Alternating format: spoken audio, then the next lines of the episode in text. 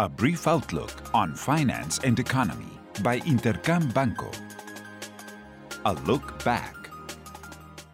While negative sentiment remains among markets due to the US monetary normalization process and risk of a recession, the European Central Bank seems to be following the Fed steps and is preparing to shift its accommodative stance the European Central Bank's meeting minutes reveal that there is consensus among its members to withdraw the asset purchasing program soon and start increasing interest rates as soon as July. The central bank's members have still not agreed on how fast the monetary normalization process will be, but they are concerned about inflation, which must be contained soon. Europe first quarter GDP was revised upwards slightly and inflationary data downwards. In the United States, Powell reiterated that interest rates increases will continue until inflation decreases in a steady manner. In China, the most recent growth data confirmed a deeper contraction in the country's economic activity, while retail sales and industrial production logged strong setbacks during April. As a consequence, estimates for the world's second largest economy were revised downwards to 4% in this year, with the worst case scenario pointing towards growth as low as 2%.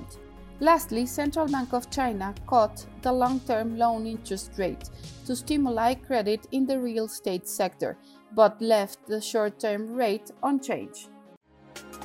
What's ahead? This week will bring important economic data from around the world. In the United States, the Federal Reserve's last meeting minutes will be made known, which will be the key to understand how fast the central bank's members are willing to adjust monetary conditions. Additionally, the revised first quarter of 22 GDP figure is expected to be revised upwards.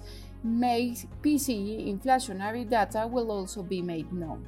Timely PMIs in the United States and Europe will be revealed.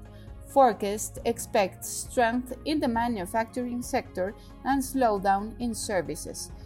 Also, in Mexico, it will be known the trade balance data for April's as well as retail sales in March and inflation for the first half of May, which is expected to log a moderate decrease.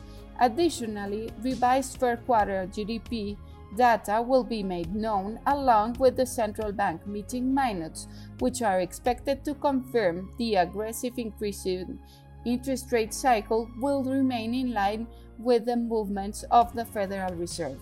I hope you have a great week. I am Alejandra Marcos. This was a brief outlook on finance and economy by Intercam Banco. Follow us on social media and listen to our podcast at intercam.com.mx.